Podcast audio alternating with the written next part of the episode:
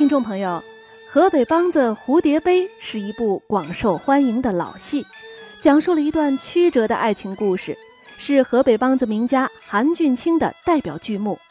他的表演细腻传神，唱腔低回婉转，高音略带沙音，中低音浑厚甘甜。他以自身条件形成了定调低、唱腔低的艺术特色，被人们称为“韩派”。今天，我们就一起来欣赏由他演唱的河北梆子《蝴蝶杯》选段。